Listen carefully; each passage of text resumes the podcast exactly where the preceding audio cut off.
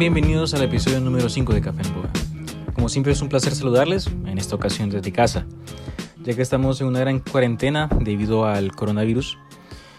Y es bueno pasar tiempo en familia, platicar con nuestros padres, hermanos, leer un buen libro, escuchar un buen podcast, entre otras cosas. La verdad es un buen tiempo para descansar, es un buen tiempo para seguir las indicaciones que nos han dado tanto los médicos como el gobierno, quedémonos en casa. Pero bien, a todos nos ha pasado algo bien interesante. Eh, más que todo cuando estamos en Facebook o estamos en Twitter o nos mandan algún tipo de cadena en WhatsApp. Un artículo muy interesante que nos parece o sentimos que hasta cierto punto tiene lógica, pero al final lo compartimos y alguien nos dice, hey, eso no está bien, eso, eso es mentira. Y mucha gente dice que estamos en la, en la era de la desinformación o la era de la postverdad. Ahora bien, ¿vivimos en realidad una mentira? ¿Cuál es una fuente de mentira y por qué estamos viviendo esto? Entonces, eh, todos hemos leído algún tipo de artículo erróneo o compartido publicaciones que están erradas. Nuestros padres, nuestras tías o nuestras abuelas, incluso hasta personas más jóvenes que nosotros, lo han hecho. Entonces, eh, ¿cuál es el punto de la, desinformación o por qué apelar a esto en estos, en estos días? Es bien interesante, ya que la desinformación incluso puede ser por nuestros sentimientos, experiencias, entre otras cosas. Nosotros podemos llegar a desinformar o mentir por algo que nos han hecho sentir o porque un artículo me hizo sentir bien y lo apoyo, pero en realidad no, tiene ningún tipo de fundamento científico, no tiene ningún tipo de fundamento histórico. Entonces hay varios ejemplos. Uno de ellos, no sé si ustedes lo, eh, lo pudieron leer, que andaba por WhatsApp, incluso llegó hasta Facebook y eh, algunas otras publicaciones en Twitter, que, la, que habían cierto tipo de arroz que era hecho de plástico o que el mundo se va a acabar en el 2006 o incluso en el 2012 y otras cosas. Y más en estos tiempos de, coronavirus, eh, hay varios reportes o reportajes que no son fidedignos, lo cual más bien estremece un poco más a las personas, preocupa más al país y colapsa. Entonces, bien, ¿cómo se propaga esta información? Esta, esta información que no es real. Inicia principalmente en blogs o páginas de noticias que, son de poca fidelidad informativa. Que ustedes pueden visitar y la, verdad es que no tienen ningún tipo de fundamentos. Su bibliografía son ellos mismos, nadie más. De ahí, una vez que están eh, redactadas en estos blogs o páginas web, van a Facebook, van a Twitter, van a WhatsApp. Entonces ahí es cuando se viraliza todo esto. Entonces es bien interesante ya que esto tiene un gran impacto en la sociedad, tiene gran impacto en varios países, tiene gran impacto en, nosotros mismos. Entonces, esta desinformación puede llegar a tener muchas consecuencias, como rumores de guerra, podemos llegar hasta arruinar la imagen de una persona, influir en campañas electorales, entre otras cosas. Entonces, en la actualidad, esto tristemente se está convirtiendo en un, en un negocio sumamente lucrativo. Entonces, ¿qué significa la, desinformación, según RAE o, la palabra en sí? Dice acción y o efecto de, de desinformar, falta de información o ignorancia. Al igual que también es llamada manipulación informativa o manipulación mediática. Es la acción o efecto de preocupar de procurar en los sujetos el desconocimiento, la ignorancia y evitar la circulación o divulgación del conocimiento de datos, argumentos, noticias o información que no sea favorable a quien desea desinformar. Entonces es bien interesante, ya que esta desinformación apela a que un artículo que a alguien le guste se quiere expresar de una forma que podría llamarse verdad cuando no lo es. Ahora bien, ¿qué es la posverdad? Entonces, o, o a qué se relaciona todo esto? Nosotros mismos construimos la realidad, basado solamente en lo que decidimos creer. Entonces, todo esto se basa más que todo en artículos, en cosas que nosotros queremos que la gente crea básicamente para dañar a otros o básicamente para dañar lo que es real. Entonces hay varios procedimientos, hay varios tipos de desinformación, cosas bien interesantes.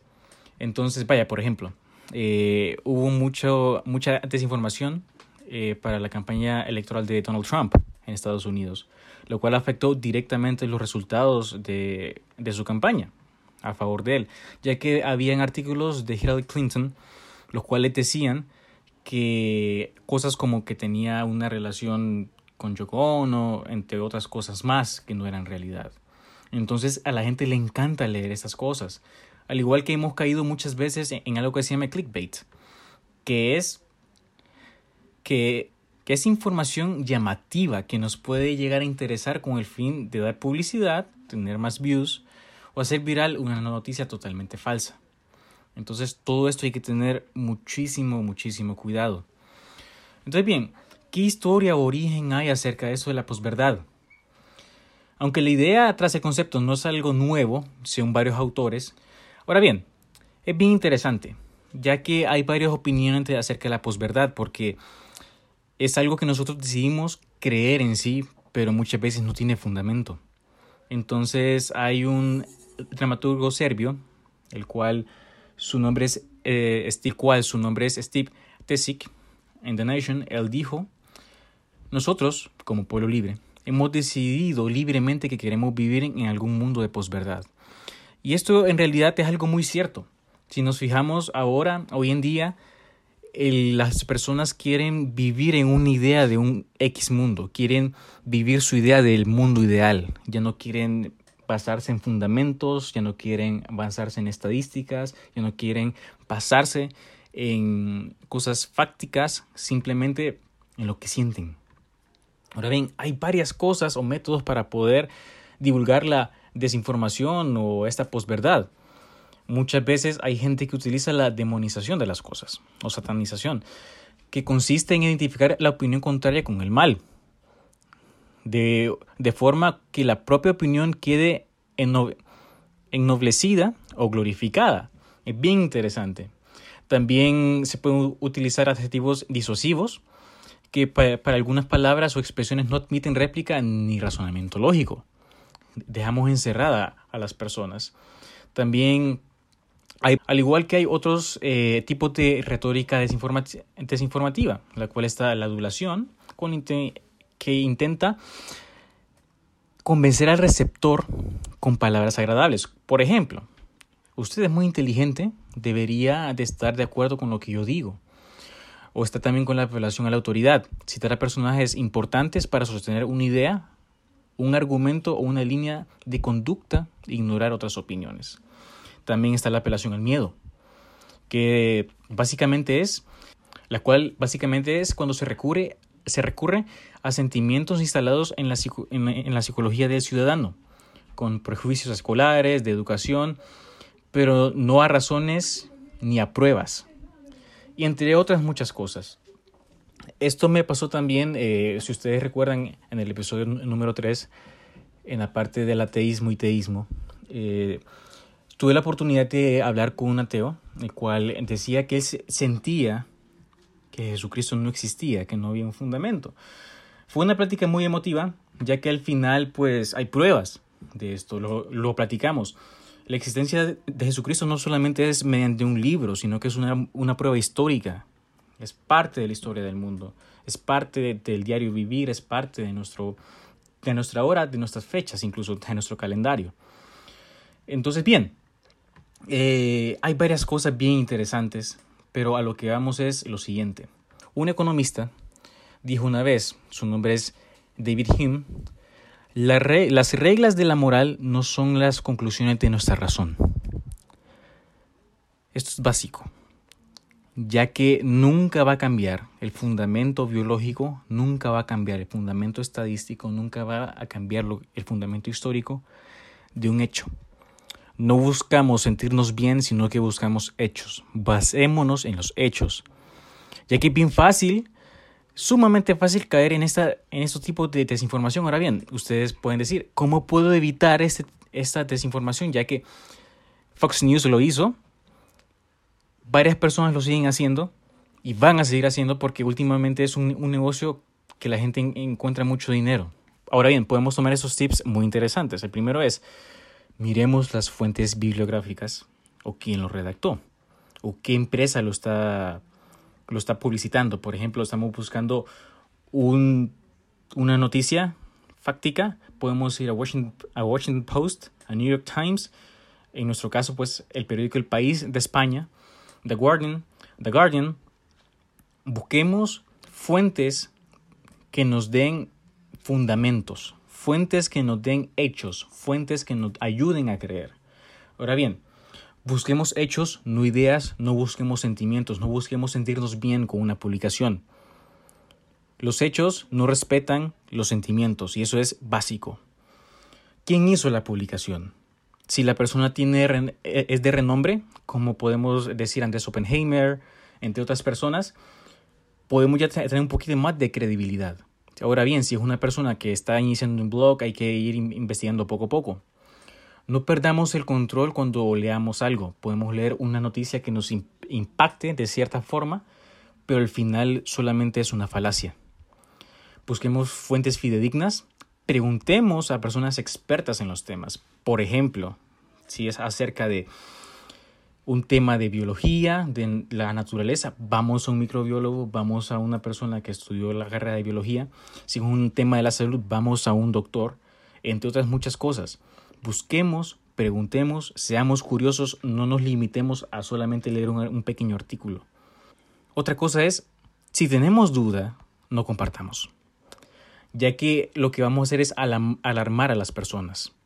Y por último, usemos los hechos y la lógica si hay algún tipo de estadística que no encaja, si hay una información que no es buena, si hay un tipo de publicación que al final más bien está dañando a alguien o algo, simplemente no la, no la compartamos, simplemente no la creamos.